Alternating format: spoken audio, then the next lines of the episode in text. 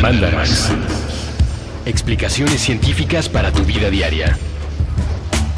Con Leonora Milán y Alejandra Ortiz Medrano.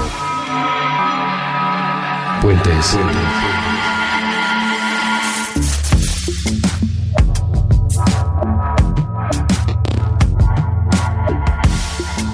Hola a todas y a todos. Sobre todo a todas, pero también a todos. Sí, y a todes y a todis. A todos. A todos. Últimamente he estado más peleada que nunca con el Todux. ¿Por qué? Porque lo, lo he visto más usado, no sé, entonces me Ah, más a la ajá, sí, sí. Como cuando te das cuenta que odias mucho a los villancicos porque llegó Navidad y los oyes todo el día. Ya. Ajá, Sabes no, que no siempre- hay- no hay recordatorio. Exacto, siempre los odias, pero cuando los tienes en la cara te molestan más. Ajá. A mí no me molesta, a mí me gusta. Tox. Tox. Hoy vamos a hablar de un tema que incumbe a Tox, pero cuyos protagonistas solo son mujeres. O no. O no. Porque finalmente Sí. todo lo que pasa en temas relacionados con lo que les vamos a platicar hoy tiene detrás a uno que otro hombre que, que lo está haciendo todo mal. a varios. El sábado 11 de febrero fue el Día de la Mujer y la Niña en la Ciencia. Em, eso fue declarado por la UNESCO y es mucho más relevante de lo que puede parecer así en una primera escuchada. Lo que significa que la UNESCO haya promulgado un día así y estimule y fomente su celebración, hace que todos los que estamos medio involucrados en los temas científicos o los que estamos medio involucrados con el deseo de tener sociedades contemporáneas desarrolladas y sanas, eh, hagamos conciencia del papel tan importante que tienen las niñas y las mujeres en ciencia, ya sea unas practicándolas y otras enamorándose de ella para eventualmente tal vez elegir el camino de la ciencia, y cómo es fundamental para tener sociedades sanas el fomentar que haya cada vez más niñas interesadas en la ciencia y mujeres que la practiquen en condiciones de igualdad que los hombres que hacen ciencia alrededor del mundo. Porque uno pensaría que la ciencia, ¿no? Como hay que estudiar y no sé qué, y entonces sucede que, bueno, sí sucede en, en grupos privilegiados de personas que lograron llegar hasta allá. No carecerían entonces del machismo o de las opresiones que las mujeres tienen en cosas que son más evidentes. Pero no, o sea, la ciencia tampoco se salva, pero para nada de esto. Las niñas continúan en todos los dedíquense a lo que se dediquen con enfrentando estereotipos, restricciones culturales, acceso a la educación que no es igual para los niños, cuando ya son mujeres en ciencia, no reciben la misma, o es más difícil que reciban la misma cantidad de recursos, es más difícil que accedan a estas carreras y a posiciones, ya sea en la academia o a posiciones en la, donde se toman decisiones para la academia. Entonces, todo esto que estoy diciendo impide a mujeres y niñas que alcancen su potencial completo dentro de la ciencia. En aras de que esto eventualmente cambie y sobre todo para despertar un poquito de la conciencia que este tipo de celebraciones internacionales tendrían que generar, vamos a dedicar este Mandarax a dar una especie de perspectiva pues somera, la verdad, porque Sí. finalmente el tema es grande y hay muchísimas cosas de qué hablar, pero que nos va a permitir trazar una especie de panorama de cómo están las cosas para las mujeres en la ciencia, qué se puede hacer para mejorar la situación y damos, daremos también algunos ejemplos de algunas que lo están haciendo de forma increíble, ya sea metiendo las manos a la labor científica o ayudando a difundirla y diseminarla con más éxito. Ujú. Entonces, podemos empezar hablando un poco del, eh, pues de la brecha de género en las ciencias y qué tan profundo es este problema en realidad cuando probablemente mucha gente acaba de enterarse que esto es problemático, ¿no? Como que la discusión sobre, la discusión más pública y en, y, en, y en medios que no son especializados es más o menos reciente. Yo conozco mucha gente que se está empezando a enterar de la desigualdad que hay en el quehacer científico para hombres y para mujeres. Sí, sí, yo igual. O gente que no lo cree. Sí. Pero alrededor del mundo la situación es verdaderamente crítica y es probablemente también un reflejo de la situación de las mujeres en el mundo en general. O sea, en situaciones de pobreza, las niñas y las mujeres son las que tienen un mayor eh, pues, peso sobre sus hombros de situaciones de promesa y desigualdad. Cuando hablamos de áreas rurales o países en desarrollo, en general la condición de las mujeres es peor que la de los hombres. Si eventualmente hay crisis por cambio climático, es mucho más probable que poblaciones y grupos de mujeres se vean más afectadas que las de los hombres.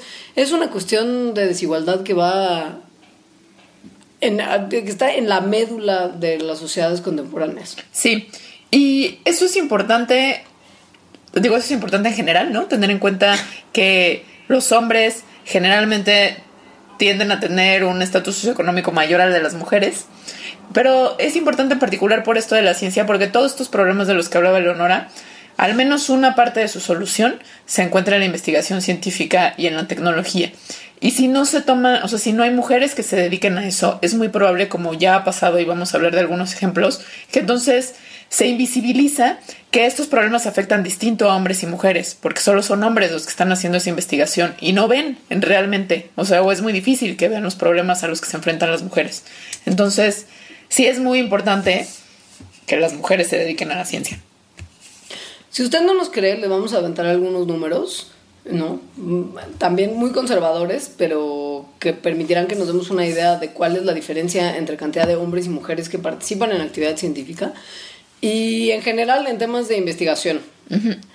Hay lo que se conoce como la tubería con fugas en el mundo de las mujeres en la ciencia.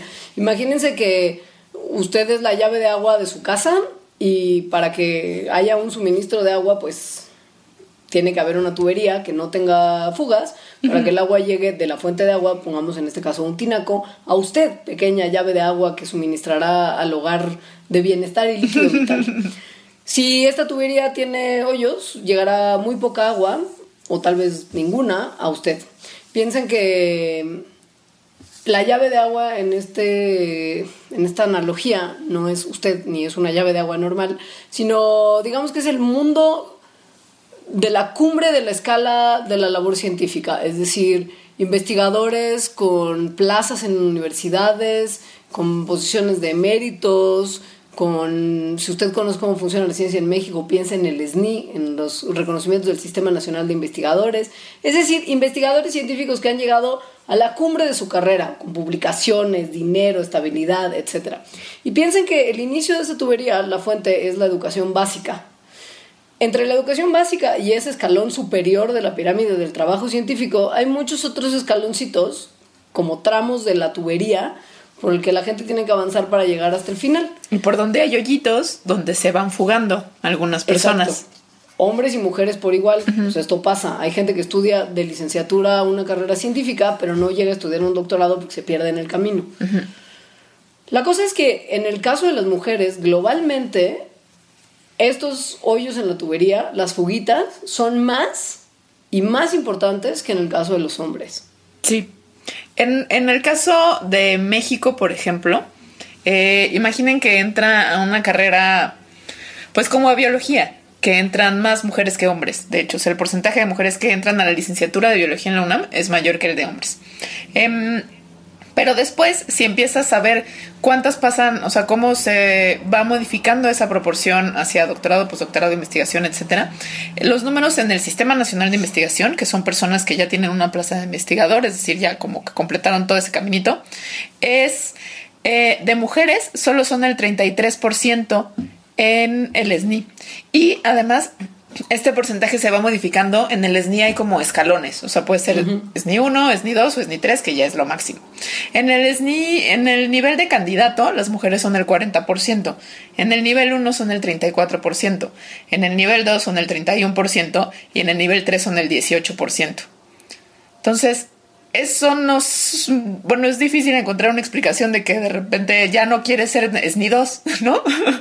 o sea, como que no suena que sea una cosa de decisión, de gusto, de preferencia. Claro, usted tiene que saber que con los distintos niveles del SNI vienen distintos tamaños de cheque, entonces uno siempre quiere tener más SNI. Y de prestigio. Y de, pues sí, y además esos niveles los alcanzas por, ¿no? Justo por los artículos que haces, por la cantidad de proyectos que tienes, por la cantidad de estudiantes, en fin. Este es un problema que en México es muy fácil de ver así, ¿no? El tema del SNI y los números de mujeres es clarísimo. Pero este es un patrón que se repite a lo largo del mundo y se repite no hasta en el, en, en el momento ya de ser investigadores y aspirar a ser mejores y más influyentes investigadores, sino, por ejemplo, en el camino de la licenciatura y la maestría que los números pueden estar más o menos parejos y de repente el número de mujeres que estudian doctorados en ciencia se cae y la cantidad de hombres que están estudiando doctorados empieza a subir. La desproporción se va haciendo cada vez mayor en distintos niveles hasta que por supuesto llegamos al caso que menciona Alejandra. Pero esto se replica en todo el mundo. Hay mucho interés hasta ciertos puntos de las mujeres por tener una carrera científica y en algún momento la fuga es impresionante. O ocurre esto que no, o sea, igual sí están en una carrera científica, pero no alcanzan posiciones más altas. O sea, hay algo que les está impidiendo esto que en este y en otros aspectos se le llama el techo de cristal, que es como este techo que nadie ve, pero eso no significa que no existe, que impide a las mujeres o a grupos marginados acceder a posiciones más altas, en este caso en la investigación, pero pueden ser más altas de poder. Eh, se les requiere usualmente a las mujeres, en general, no nada más en la ciencia, que, que, tengan más preparación o que demuestren mayor preparación para un puesto, por ejemplo, que un hombre, y un caso muy claro es Hillary Clinton y Trump. ¿no? Estaban concursando por el mismo puesto y realmente Hillary tenía obviamente muchos mayores credenciales y carrera en eso y sin embargo se le exigía más de todas formas. Esto se ve en el caso mexicano, por ejemplo, en la cantidad de mujeres que hay dirigiendo institutos de investigación en la UNAM, que es la universidad más grande a nivel público en el país y que tiene en teoría mayores esfuerzos por hacer de la educación en México un lugar incluyente y no discriminatorio. Y pues al final del día hay solamente 10% de directoras de institutos de investigación en la UNAM comparada con el pues 90% que hay de caballeros. Esto es poquísimo. Sí. Y se asocia porque ya es como justo parte de la cumbre a lo que puedes llegar con este techo de cristal que menciona Alejandra. Y es así en toda América Latina. Y en, y en, todo el mundo, en realidad, que además, por eso, em, obviamente, decir los porcentajes de mujeres que están estudiando una licenciatura en ciencias o un doctorado, o que ya tienen un doctorado, o que están en alguna eh, plaza de investigación, etcétera, es importante, pero no lo es todo. Em, en Yugoslavia, bueno, más bien en lo que era la República Yugoslava, eh, pasa eso. Cuando ves los porcentajes de cómo están representadas las mujeres, en, sobre todo en algunas áreas científicas como cambio climático, el ambiente y servicios de salud, están muy bien representadas. O sea, al parecer tienen ahí como un equilibrio bastante bueno. Pero cuando se ve cuántas mujeres están en el diseño y la implementación de planes, o sea, las personas que están interpretando los resultados y tomando decisiones, ahí casi no hay mujeres. Es a esto a lo que nos referimos con el techo de cristal. La cosa es que mucha gente está achacando este problema a que hay menos mujeres en la ciencia y que se tiene entonces que estimular a las mujeres desde muy pequeñas a inspirarse en el estudio de áreas y materias que tienen que ver con STEM, esto que es las siglas en inglés de ciencia, tecnología, ingeniería y matemáticas, Science, Technology, Engineering and Mathematics, que son como a grandes rasgos todas las carreras tecnocientíficas que se imparten. Y cuando se ven estos números, se ve que no es tanto cosa de llamar a más niñas a interesarse, porque hay un interés más o menos similar y a nivel licenciatura está más o menos parejo todo, pero que hay muchos más problemas que vale la pena analizar más a fondo. Por ejemplo, el ambiente que existe al nivel de la educación superior como de, como de posgrado, que generalmente es dominada por maestros hombres que no están tan dispuestos, hasta inconscientemente, a echarle la misma mano a una alumna que a un alumno, y que además pues eso quita un poco la motivación y la inspiración de las mujeres que están estudiando a este nivel o que aspiran a entrar a ese nivel que hay finalmente el tema de la maternidad y que muchas de las mujeres que podrían terminar una carrera científica con el mismo éxito que un caballero, pues de repente tienen unas pequeñas pausas de uno o dos años o qué sé yo, el número de años que se quieran dedicar o puedan dedicarle a la maternidad y entonces su carrera como que entra en pausa y se pierde momentum, se pierde avance. O sea, ahí, sí, ahí el problema no es la maternidad en sí, sino, sino que no existen las condiciones para que las mujeres puedan elegir ser madres y al mismo tiempo tener una carrera científica. Y de lo que hablaremos también un poquito más adelante. Eh, justo que no hay mucho apoyo de los escalones mayores en la academia y en las instituciones que contratan científicos para dar iguales oportunidades a mujeres que a hombres y todas las cosas del subconsciente que hay por ahí rondando y que son las que finalmente va a ser más difícil probablemente romper, que es como cuando se le exige más a una mujer que un hombre inconscientemente solo por el hecho de que una mujer es mujer. Entonces, todos estos factores que afectan a las mujeres y no a los hombres, o los afectan en una medida desproporcionada, eh, hacen que las mujeres sean más propensas a dejar las carreras científicas que decidieron estudiar. Y por lo tanto explica los porcentajes de los que hablábamos hace rato. Existen muchas cosas también, ya ni siquiera externas, sino internas, para las mujeres que dedican su vida a la ciencia y que se enfrentan a todos estos obstáculos y que eventualmente pueden significar el peso que determine que se toma o no la decisión de abandonar, ¿no? Que es, chale, pues qué solitario es todo esto cuando todos los hombres están haciendo, no quiero caer en simplismos y decir que club de Toby, pero hasta cierto punto si uno va a un instituto de investigación, al menos en México, es muy así.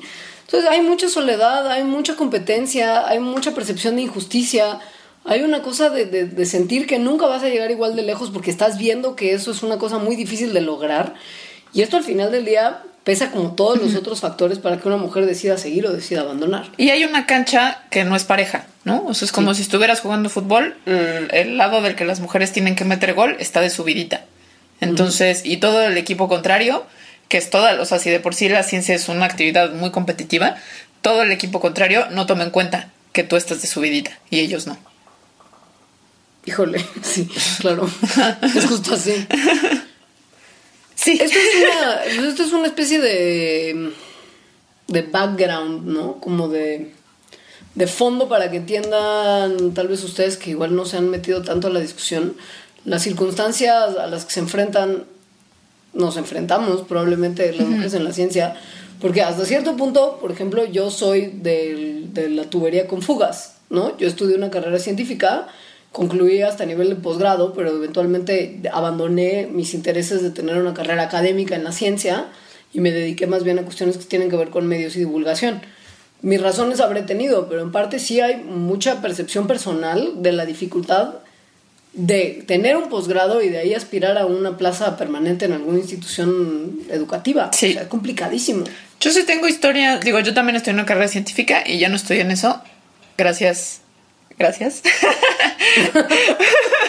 Digo, por varias razones. Em, eh, pero no, como leyendo estas cosas, ayer me estaba acordando de pues de situaciones en las que a mí me dijeron cosas este de este tipo que seguro si hay mujeres científicas escuchándonos seguro a ti te pasó en algún momento si o sea si haces memoria a mí a mí me llegaron a presentar un investigador con otro investigador como, mira, ella es Alejandra y sería excelente candidata para hacer un postdoc en tu laboratorio porque es soltera y no tiene hijos. Ah, wow. no, lo, compartí en mi Facebook, entonces otras amigas que también son científicas me pusieron y, y pues sí, es súper común ese tipo de comentarios que vienen además de pues de, de, tus asesores, de tus tutores, es decir, de gente que respetas y que en teoría te respeta. Y que seguramente te respeta, pero eso no quita estos sesgos que, que tienen.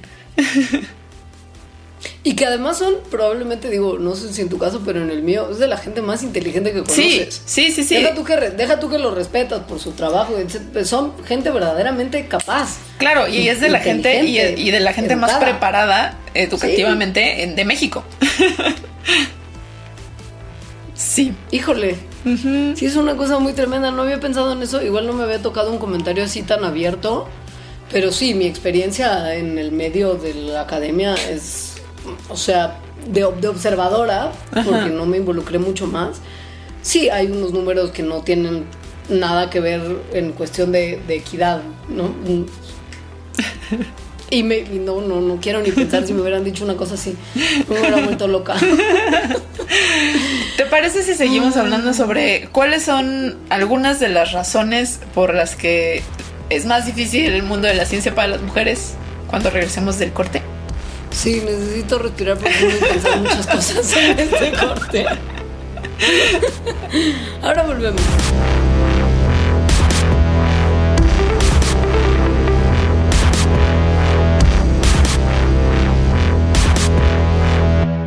Los programas de Puentes llegan hasta ustedes por cortesía de ustedes de ustedes. Cortesía de ustedes. Gracias a sus comentarios, gracias a sus clics, gracias a sus ganas de compartir las ideas en las que coincidimos. Más de 2.500 episodios gratuitos en las principales plataformas de podcast y siempre disponibles en nuestro sitio puentes.m. Puentes. Ahora te invitamos a nuestra tienda, un reflejo de nuestros programas. Cada compra en la tienda Puentes completa un círculo que nos beneficia a todos. Creadores, productores y consumidores locales. Puentes, presentado por ti. Presentado por ti.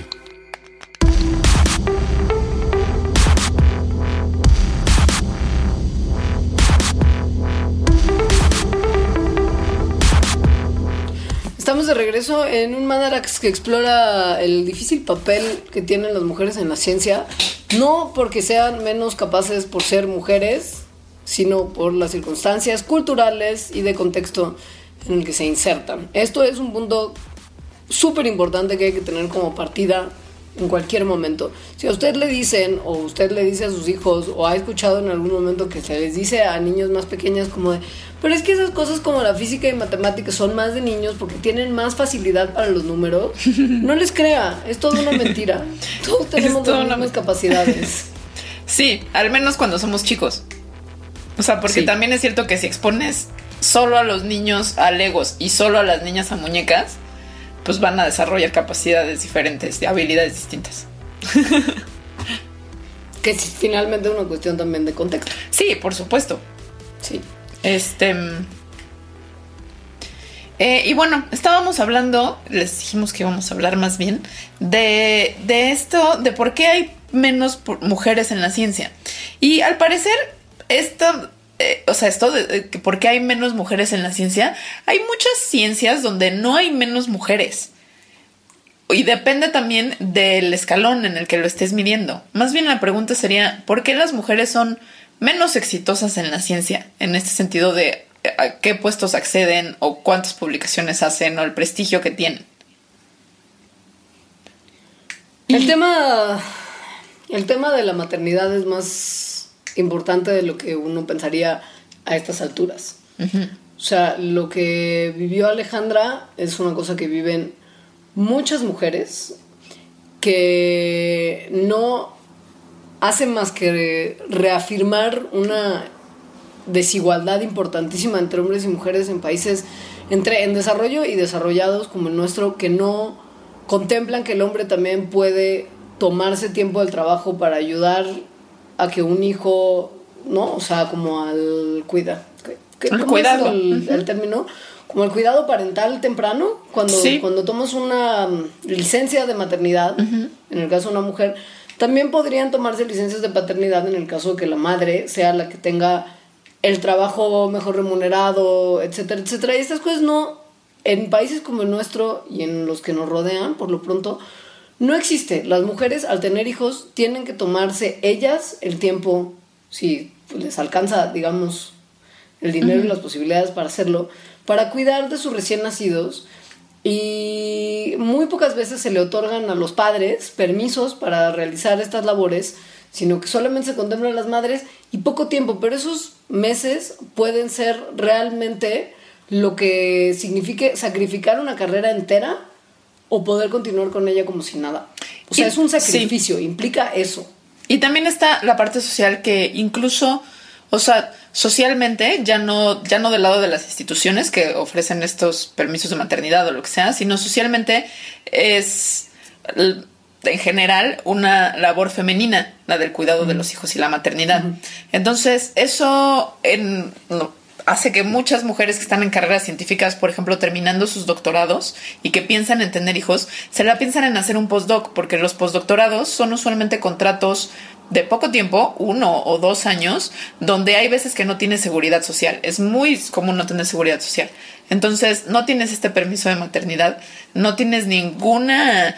Eh, ningún seguro médico o algo que te avale y entonces prefieren no tomar este tipo de chambas. Esto no le pasa a los caballeros. La verdad es que un hombre que decide que va a tener un hijo en etapa postdoctoral es probable que lo haga porque tiene una esposa que puede permitirse tomarse tiempo para que ese hijo esté bien cuidado en sus primeros momentos de vida. Y eso es algo que se ha visto en estudios sociales en Europa, en donde se demuestra que los científicos y las científicas tienen diferentes tipos de pareja. Los científicos hombres más frecuentemente tienen parejas que se quedan en casa cuidando a los niños, mientras que las científicas, las mujeres, tienen parejas que también son científicos. Entonces, los científicos hombres no necesitan un ambiente de trabajo que sea que tenga condiciones para que puedan tener familias, porque no necesitan esas condiciones ya que tienen una esposa que está cuidando a los hijos, mientras que las mujeres científicas sí necesitarían este tipo de condiciones y no existen. Porque además es muy probable que el marido científico de estas científicas europeas gane más que ellas, porque al final pues será muy Europa y lo que sea, pero el hueco entre, ya sabes, la diferencia entre los salarios, de una mujer y un hombre que cubren la misma posición es significativa, o sea, es sustancial. Sí, y eso pasa en, digo, en, muchos trabajos, dirían todos, en todos los ámbitos, pero en ciencia también. Y de hecho, se han hecho también experimentos sociales en donde se les da un currículum idéntico, excepto por el nombre, en donde un nombre es de mujer, por ejemplo Jane, y otro nombre es de hombre, John, y se les pide a diferentes personas de diferentes ciencias, de diferentes edades, de diferentes formaciones, es decir, de muchos diversos contextos a que califiquen esos currículums y después digan cuánto les, les ofrecerían por un trabajo. Y las mujeres, bueno, el currículum con nombre de mujer, siendo el mismo, sale, siempre le ofrecen mucho menos dinero y lo califican peor. Pero mucho menos dinero, tipo que la última vez que hicieron este estudio, el hombre iba a ganar 30.200 dólares al año, más o menos, y la mujer iba a ganar 26.500. O sea, son 3.500 dólares menos al año solamente por llamarse Jennifer, en este caso, y John. Y eso se nota, Y eso se nota en otros estudios en los que se ha, se ha visto como las mujeres en general les dan menos acceso a recursos, es decir, becas, por ejemplo, o eh, eh, presupuestos, etcétera, para sus laboratorios, para sus proyectos, tienen menos que los que se les da a los hombres. Lo que es una locura, por ejemplo, en el estudio este de los nombres de hombre y mujer en los mismos currículums, es que aun cuando la mayor cantidad de investigadores elegía el currículum con nombre de hombre y le pensaba pagar más que si hubieran elegido el de mujer, consideraban que la candidata mujer era más agradable y que les caía mejor. porque es ridículo, porque también, o sea, es un sesgo porque no había manera, no conocían a esta persona, esta persona no existe. Sí. Y aún así solo por pensarla en mujer era como, ay, me cae mejor, pero pues claramente es peor en su trabajo y va a ganar menos dinero porque machismo. Y, y ahí lo que es muy importante es, bueno, saber que esos sesgos existen. Está muy difícil porque además esos sesgos, para que alguien se le quite ese sesgo, es un trabajo de años, del cual además tiene que estar consciente.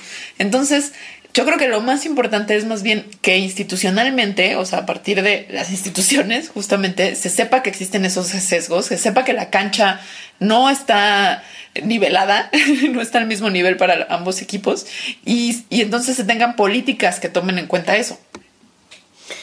Si no existen este tipo de políticas y no se institucionaliza la necesidad de un trato justo y parejo, se corre el riesgo de que aún en las universidades de mayor prestigio muchos de los investigadores más inteligentes sigan pensando que las percepciones de discriminación son solamente sentimientos subjetivos. Estoy citando a un profesor del MIT que cuando vio los resultados de estos estudios de John y Jennifer y hombre contra mujer, dijo que, o sea, esto era una cosa que claramente venía de una como mala impresión de la gente que los eligió y que todo es subjetivo y que ahí no hay discriminación de nada. Y esto es peligrosísimo porque hay mucha gente que, piensa justamente eso. Y tal vez este tipo lo dijo muy fresco porque realmente ya no tiene temor a Dios, ni se ha dado cuenta que estamos viendo en 2017, pero mucha gente que toma las decisiones cree que justo no está discriminando y que eso es solamente como un berrinche de las personas que se sienten discriminadas. Y bueno, un argumento contra esto que está diciendo este señor del MIT, pues es ver efectivamente lo que decíamos hace rato, cuántos recursos se le otorgan a hombres y mujeres, pensando que si se hace un promedio de hombres y mujeres, es muy poco probable que todas las mujeres sean peor que todos los hombres, ¿no? O sea, pensando que hombres y mujeres son iguales en sus, en sus investigaciones, su, sus capacidades para la ciencia. Y a las mujeres se les da no solo menos recursos como de becas y dinero, sino menos espacio, por ejemplo. O sea, sus laboratorios son más chiquitos, sus oficinas son más chiquitas. Todo lo tienen en menos. Y esto, además de ser importante, súper importante para las mujeres, para las niñas que se quieren dedicar a la, ciencia y las mujeres que ya se dedican, es importante para todo mundo, por lo que decíamos al principio. O sea, se necesitan mujeres, se necesita diversidad en realidad en, los estudios científicos, porque si no, no te das cuenta de cosas. Un ejemplo es las bolsas de aire, que había puros hombres diseñándolas y entonces a nadie se le ocurrió que las chichis se podían interponer cuando una bolsa de aire se, se infla y ahogar, a la, o sea, con las chichis, y entonces eso hacía que la bolsa de aire se subiera al cuello y ahogaba a las mujeres. Muchas mujeres murieron por esto. en la medicina hay muchos ejemplos así también. Hay cosas en nuestros cuerpos que son distintos, ¿no? En metabolismo, en fisiología. Cuando se crean medicamentos pensados, diseñados exclusivamente para hombres, como si los hombres fueran el único tipo de ser humano en el mundo, se está quitando a un montón de gente. Y entonces. Básicamente a la mitad de la población. Ajá. Mundial. Y yo creo que más, porque además generalmente quienes se piensan son hombres blancos, ¿no? Entonces, en claro. realidad estás diseñando medicinas para un porcentaje muy pequeño de la población, que probablemente no funcionan igual en otras personas. Y deja tú que no funcionen igual, sino que le generan mucha incomodidad de repente a las personas para las que no están diseñados. O sea, independientemente de su función, ya platicábamos en mandalax anteriores de los anticonceptivos hormonales uh -huh. y la cantidad de efectos secundarios que tienen para las mujeres que someten sus vidas y sus relaciones sexuales a este tipo de anticonceptivos y que se han bancado los efectos secundarios desde que las pastillas, por lo pronto hablemos de las pastillas, se inventaron y cuando ahora se estaban diseñando anticonceptivos que podían ser tantito mal viajantes para Ajá. los hombres en sus efectos físicos, se frena su salida al mercado porque los caballeros se sienten un poquito mal y les caen así tantito pesadas unas pastillas o un gel o lo que sea y se frena la salida de ese medicamento cuando las mujeres han sufrido los peores efectos secundarios por tomar hormonas desde que se inventaron las pastillas, ¿no? Sí. Eso es porque pues esto tiene que ver con que no fueron diseñadas como ¿sabes? por mujeres. Sí, no tomando en cuenta la diversidad, caballeros. ¿no? Y para tomar en cuenta la diversidad, lo mejor es tener diversidad en, en equipos de trabajo. Creo que esa es la mejor manera de tener diversidad en tus resultados. Ojo, que también el tema de, de, las decisiones futuras de las mujeres para no continuar con una carrera en ciencia son una parte importante del problema, pero sí es una realidad que también hay una escasez de repente uh -huh. de mujeres más jóvenes, niñas, adolescentes, que empiezan a encontrar interés en la ciencia. Y esto no tiene que ver nada más con que justo malas cuestiones educativas desde la infancia como muñecas contra legos, sino de una cosa general que desalienta, me parece a mí, a niños y niñas por igual, uh -huh. que es la mala forma en la que se imparten las materias y carreras científicas desde el principio, ¿no? Si sí. toda la gente naciera escuchando Mandarax y se enterara de lo maravilloso de la ciencia, qué sé yo, por decir cualquier cosa, y reflexiona desde joven sobre las pastillas anticonceptivas. Aquí hay que meter mensajes subliminales y denos dinero. Denle dinero a Mandarax. ya sabes cómo, o sea, finalmente.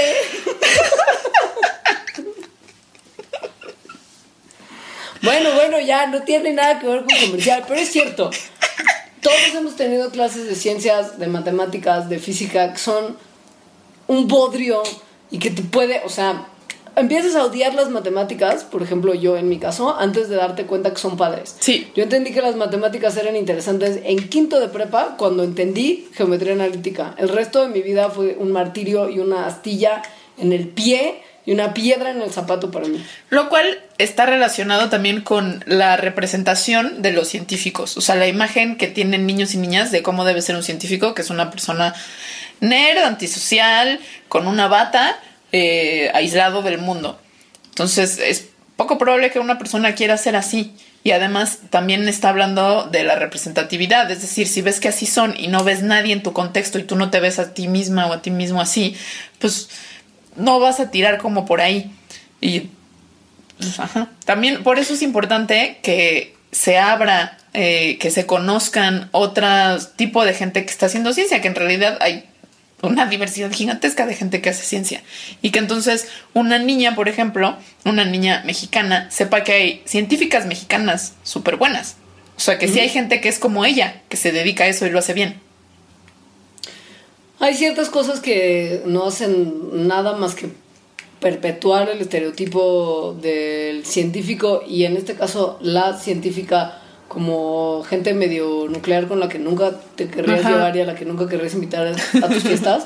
Y uno de ellos me parece que además es muy triste porque de repente yo he visto el programa y me río un par de cosas, jajaja, jijiji. Pero pensemos en The Big Bang Theory, ¿no? La teoría del Big Bang. Este, La teoría del Big Bang. ese seriado norteamericano donde todos los ñoños del mundo intratables excepto para ellos mismos y los más cercanos a ellos, ¿no? Porque, ¿sabes? De repente se hacen amigos de una gringa güera en una circunstancia en la que dadas, como dadas las cuestiones que te ponen como contexto, nunca jamás ocurriría. Ajá. Y se dedican a mostrarle día con día cuán fuertes son los estereotipos de la gente en ciencia que se han tenido desde el día uno. Sí, los estos ñoños que antisociales que no saben ni siquiera, no le pueden hablar a una mujer. sin estar borrachos, uno de ellos, por ejemplo. Y las mujeres en la ciencia que son todavía más inadaptadas de alguna manera que los caballeros. O Sí, sea, es cierto. Una es rara, como nadie es raro en el mundo, y la otra es un poco una loca, histérica, controladora, que hace como ciencia para el mal y lo disfraza detrás de su como aparente inocencia. y ambas tienen es- lentes. Sí, todos tienen lentes. Bueno, no todos, todas. Todas, Y ellas iban en bata. sí. Ya sabes, Sí, pero sí. ellos no, porque la física es más cool o algo, no sé. qué sé yo. Pero justo ese tipo de refuerzos, a mí si yo fuera niña y me dijeran que tengo que ser como alguna de las dos mujeres científicas que me enseñan en esa serie, No, pues no. sinceramente pues no me están ofreciendo una cosa tan sexy, Sí, la no. verdad. No. Sí. Y eso es lo más, lo más abierto y progresista que se ha mostrado de la vida de los científicos, creo, en la televisión más o menos pop Sí, yo también mucho creo. tiempo. que está todo mal. O sea, eso, nada más piénsenlo. Eso es una cosa que, que refleja perfectamente el estado de las cosas. La imagen del científico es una imagen a la que muy poca gente quiere aspirar. Están acostumbrados a pensar en la ciencia como algo aburrido y que además necesita ser algún tipo de super sabio para practicarlo. Eso. Sí, yo diría que no solo te no eh, no quieres aspirar porque no quieres ser como esa persona, sino que esa persona está muy alejada de ti en todo. O sea, ni siquiera sabes cómo se podría llegar a hacer eso. Y entonces No. optas por otra cosa. Y no, muchas personas, asumo, no se creen lo suficientemente inteligentes como para practicarlo. Pues no, tienes O que ser si un genio. volvemos-. ¿Sabes? Si volvemos a las conversaciones de la gente de Big Bang Theory, al parecer de lo único que hablan es de cosas elevadísimas. Sí, son genios, además, son, ¿no? pues sí, geniecillos intratables. Sí. Y la realidad no es así. La ciencia es como cualquier otra actividad humana que si uno le echa ganas y practica, puede llegar a algo en ese campo, en esos campos. Sí. Sí, de acuerdo. Entonces, bueno, hay que tener todo esto en mente para ver por qué nos está inspirando a la juventud, especialmente femenina, a la ciencia y empezar a tomar acciones al respecto. O sea, exponerlas a las materias de ciencia, tecnología, ingeniería y matemáticas de manera atractiva, interesante, sin estereotipos y como algo deseable para ellas. Luego, hacer que se mantengan, porque ya dijimos que puede que entren, pero luego hay cosas en el camino que hace que se salgan. Entonces, tener programas, talleres, cosas para dedicadas a niñas en particular, eh, haciendo que continúen, ¿no? O sea, motivándolas para continuar. Hacer que organizaciones y grupos cercanos donde los niños pueden convivir, en este caso las niñas, como por ejemplo estas organizaciones medio de scouts como cadena y, y este tipo de cosas que hay donde las niñas conviven en grupos con otras niñas, que tengan algún tipo de actividades científicas y que motiven tal vez a la gente que participa de esos programas como de administración del tiempo libre y convivencia, que hayan cosas que tienen que ver con ciencia para que vean que también puede ser divertida y no es nada más una cosa intratable que se ve en las escuelas. Apoyar o participar como mentora en estos servicios de mentorías en donde como coacheas a una niña, no nada más le explicas lo que son técnicas y procesos, sino lo que es ser una científica, ¿no? La vida y, lo que significa, lo que está padre, etcétera. Y finalmente acercar a las niñas y jóvenes que están interesadas más o menos en el campo de la ciencia a las cosas padres que hay que involucran mujeres en la ciencia. Sitios web de organizaciones de mujeres, se me ocurre los resultados de las becarias de la L'Oreal UNESCO, ¿no? O sea, todas las cosas padres que hacen y le pasan a las mujeres que practican y que se dedican a la ciencia y que se sientan justo identificadas y como con una, con una meta tangible. Eso. Y, y, que, las, que las inspire como digamos a seguir un camino en particular. Pueden escuchar Mandarax. Ciertamente, qué sé yo. O sea, como una opción más, vaya. les dejamos con esta, les dejamos con esta reflexión. Sí, y quédense con esas risas porque de lo que vamos a platicar después tampoco es muy alentador. Mm, mm. Así que ahora venimos.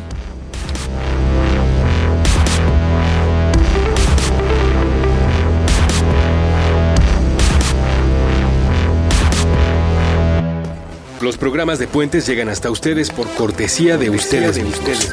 Cortesía de ustedes. Gracias a sus comentarios gracias a sus clics, gracias a sus ganas de compartir las ideas en las que coincidimos. Más de 2.500 episodios gratuitos en las principales plataformas de podcast y siempre disponibles en nuestro sitio puentes.mm. Puentes. Ahora te invitamos a nuestra tienda, un reflejo de nuestros programas. Cada compra en la tienda Puentes completa un círculo que nos beneficia a todos. Creadores, productores, y consumidores locales. Puentes, presentado por ti. Presentado por ti.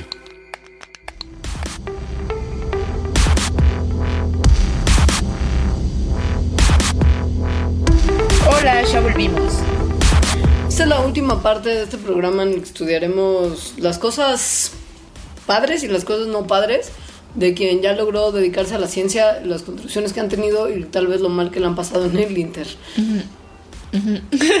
Una de las cosas que creo que es parte de ser mujer en este mundo es el acoso, el acoso sexual. Y, y de eso no se salva la ciencia tampoco.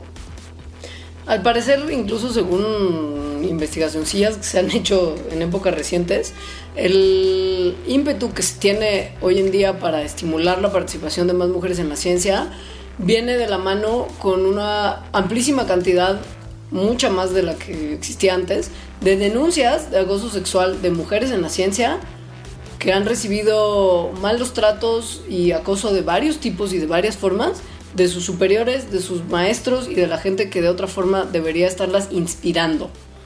Uno de estos estudios indica que aproximadamente el 25% de las mujeres que estaban en trabajo de campo han sido atacadas sexualmente durante este trabajo y que el 71% de mujeres y 41% de hombres han reportado alguna vez haber sido eh, acosados sexualmente.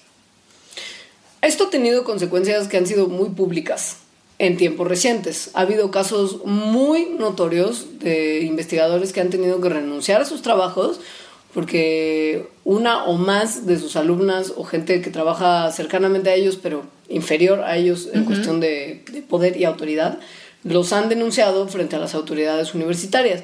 ¿Te acuerdas de este caso en particular del maestro súper importante, me parece que era de astronomía, que decía que no se podía contener porque ah, las mujeres eran como súper sexys en su laboratorio y que por favor se vistieran como mucho más recatadas. no provocativamente recatadas para que no se le fueran las cosas de control y entonces desató todo este movimiento en internet que era de mira qué tan sexy soy como mujer en la ciencia. Sí.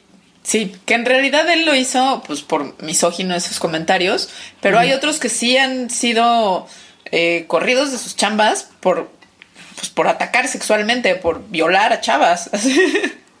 Literal. Sí. Y que el problema en este, como en muchos de los casos que tienen que ver con un abuso sexual en distintas jerarquías, es decir, por alguien que tiene una mayor jerarquía en una empresa o universidad o lo que sea, academia, que la otra, es que la persona que recibe el, el, abuso no se atreve a denunciarlo porque pues está denunciando a su superior y esto probablemente va a tener consecuencias muy dañinas y muy negativas en el desarrollo de su carrera. Piensen que ustedes son alumnas de un maestro que abusa de ustedes. De una vaca sagrada. claro, una vaca sagrada, un director de algún lado, de algún instituto o lo que sea. Híjole, si lo vas a denunciar es muy probable que siendo su palabra contra la tuya, tal vez no te crean o si te creen, el maestro te va a odiar para siempre porque le vas a hacer caer en un desprestigio brutal y probablemente te la va a hacer cansada toda tu vida, porque seguramente si es una vaca sagrada en un área a la que tú te quieres dedicar, conoce a todo el mundo que te podría dar trabajo. Y además porque existe esta idea, que bueno, es una idea basada en la realidad, que los investigadores que tienen una plaza definitiva, lo que en inglés es tenure, mm. es muy difícil de muchas universidades por las, por las mismas reglas de estas universidades correrlos.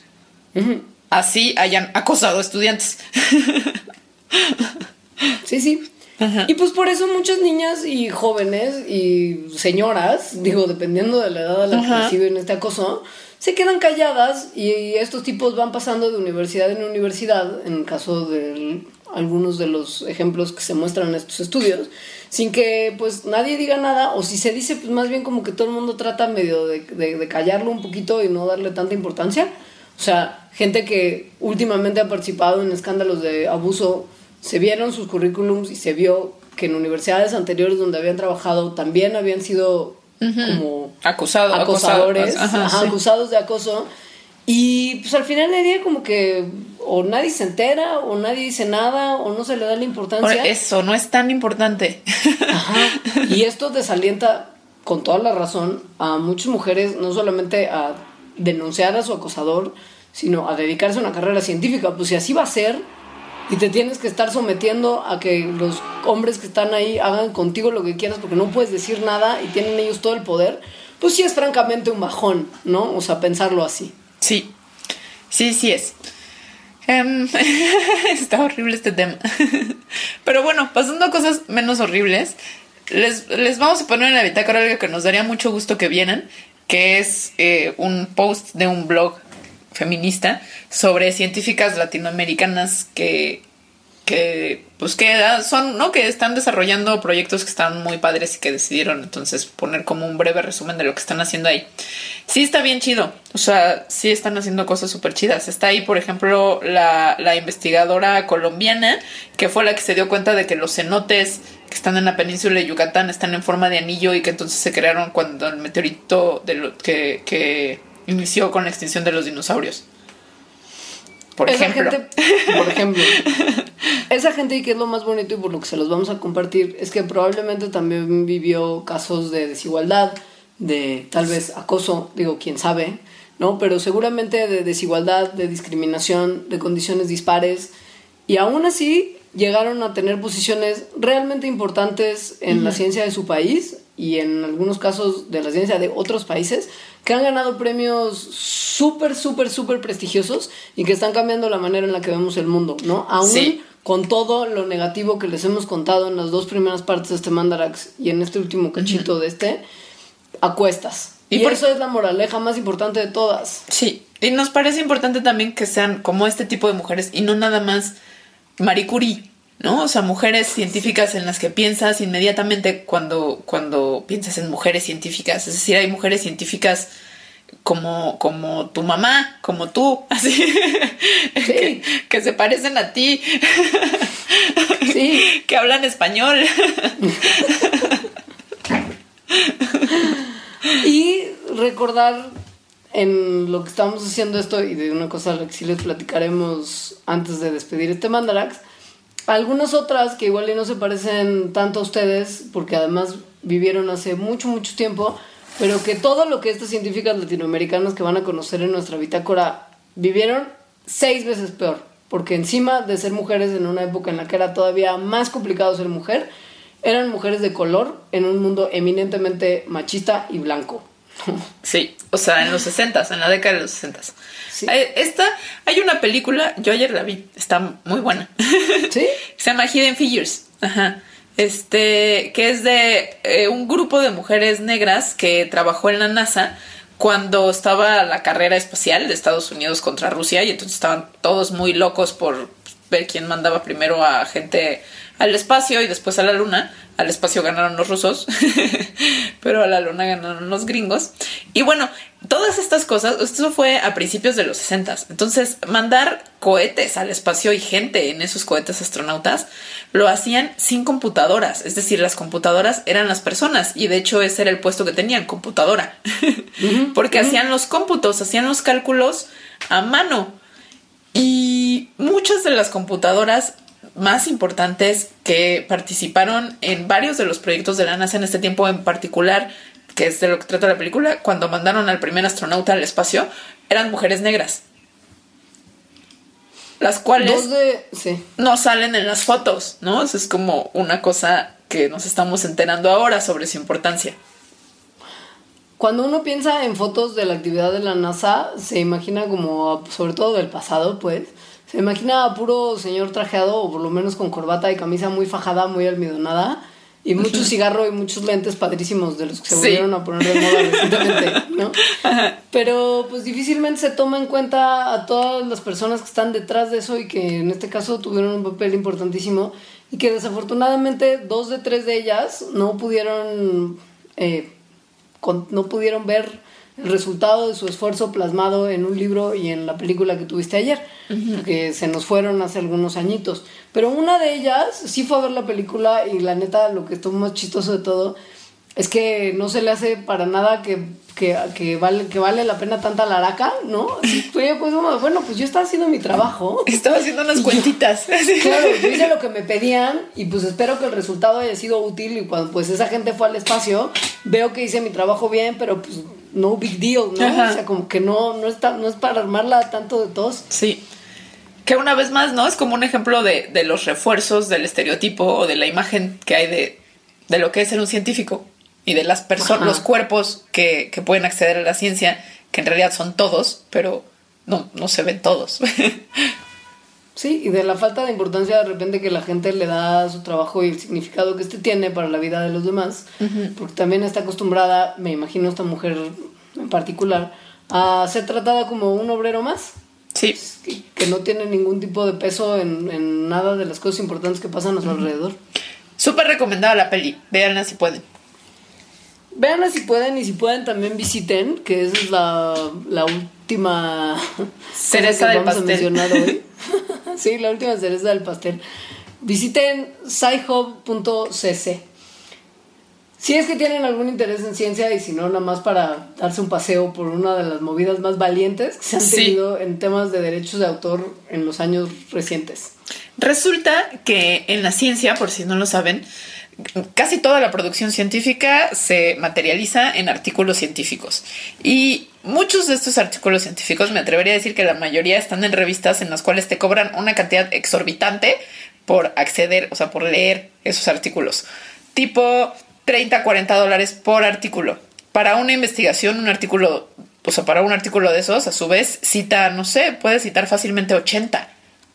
Es- entonces, una persona que se dedica a la ciencia necesita muchísimo dinero, en teoría, para acceder a todos estos. Y no nada las personas que se dedican a la ciencia. La ciencia, en su mayoría, al menos en México, está pagada con los impuestos de todos. Entonces, tendría nada más por una cosa moral que ser accesible para todo el mundo el producto de, de esta labor. Y pues no lo es.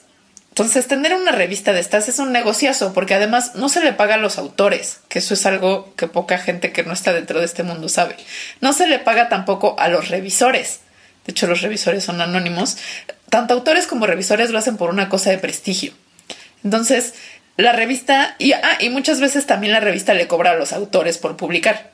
Entonces, la revista está ganando muchísimo dinero de la gente que lo lee, de la gente que escribe, no le paga a la gente que escribe y no le paga a la gente que revisa, solo está como su aparato y bueno, la cuestión de la edición.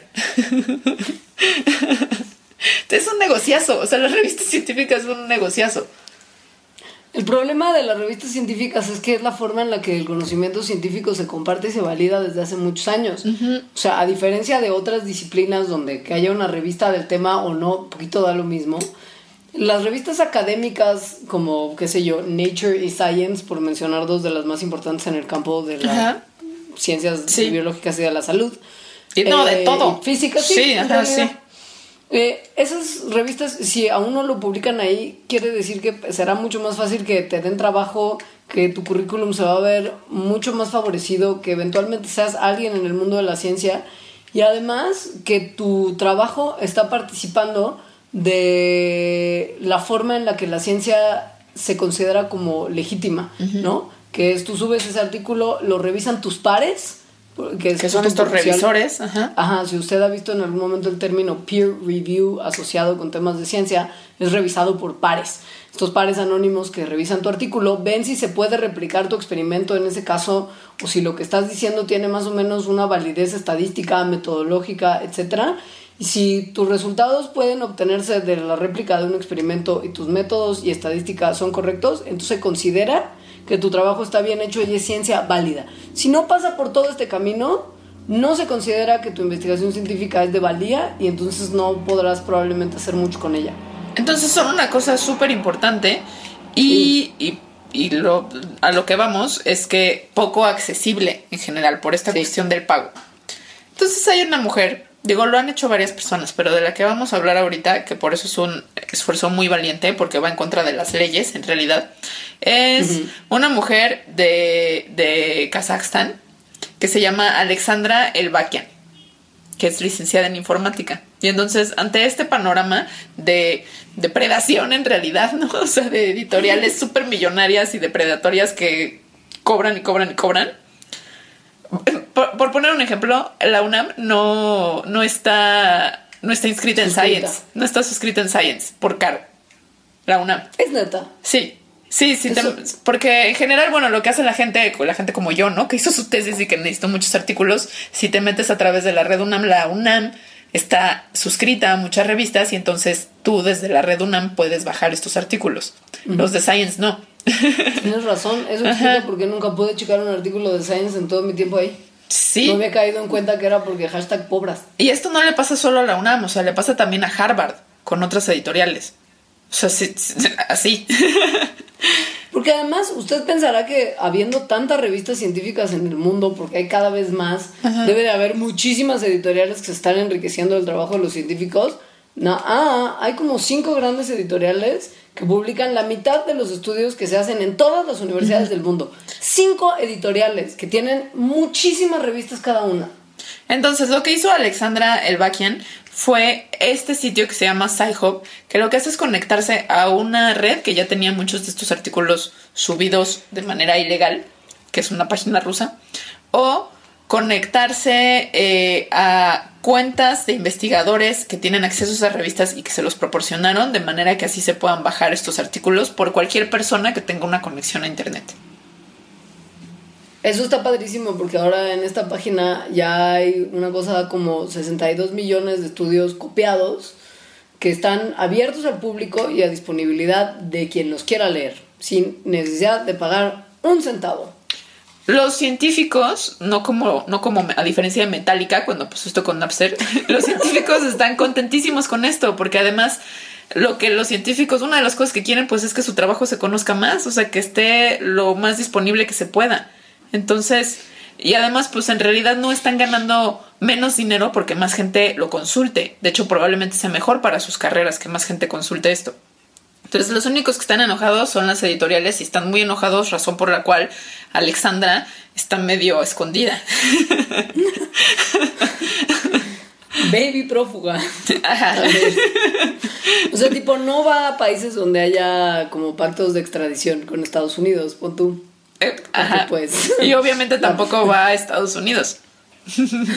Entonces, o sea, la versión oficial es que está en algún lugar de, de, de Kazajistán, en su ciudad natal, de hecho que se llama Almaty, pero pues en realidad esa es la versión oficial, no se sabe mucho, no va a Estados Unidos ni a ninguno de estos otros países y pues en realidad lo que ella dice es que no se arriesga y no viaja mucho.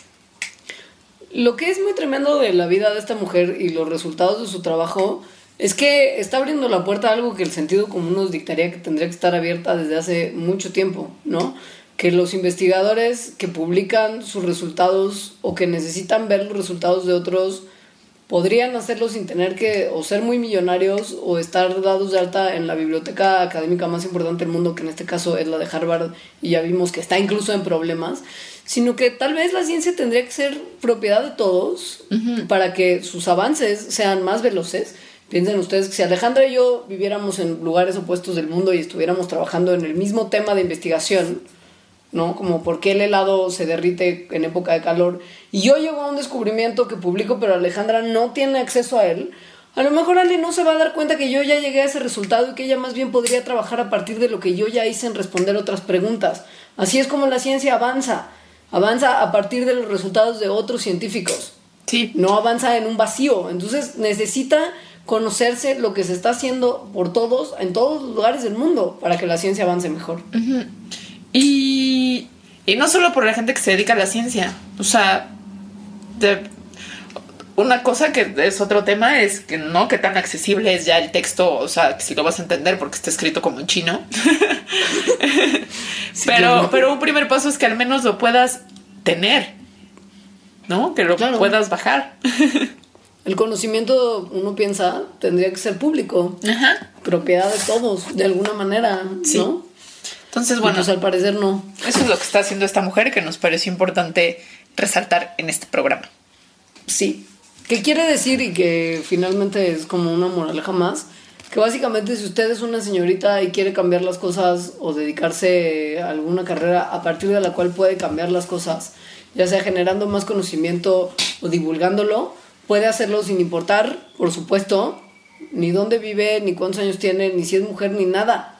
Si usted tiene ganas de hacerlo, puede hacerlo. Sí, y si usted es un hombre, eh, pues solo que sepa que tiene privilegios por sobre sus pares femeninos. Haga algo al respecto. Y si puede, enséñele a todos los que están a su alrededor a hacerlo también. Finalmente es la única manera en la que las cosas van a empezar a cambiar. y ya, muchas gracias este, por escucharnos y por sus comentarios. Si les hacemos caso. Yo, estaría Sí. padre que si tienen así historias de terror como la que yo conté, que bueno, no está tan del terror como comentarios de no te voy a contratar porque te puedes embarazar, nos los pusieran. ¿Y tu palabra clave cuál va a ser? Mi palabra clave, clave es mm, pirata feminista. Mi palabra clave es Robin Hood. Ah, Muy bien, pues muchas gracias. Nuestras redes sociales. Yo soy arroba alita-emo. Yo soy arroba leos, mandarax es arroba mandarax y Facebook del programa donde pueden encontrar prácticamente todos los episodios es facebook.com diagonal mandarax lo explica todo. Tuítenos y escríbanos con nuestras palabras claves de este episodio para que sepamos que nos escucharon hasta el final. Muchas gracias. Los queremos. Bye. Adiós.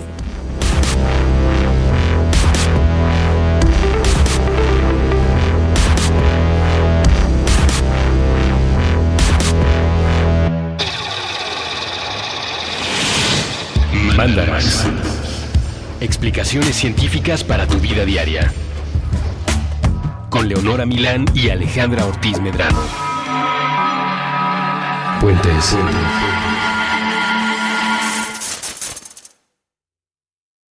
Top Expansión Tecnología. Gadgets.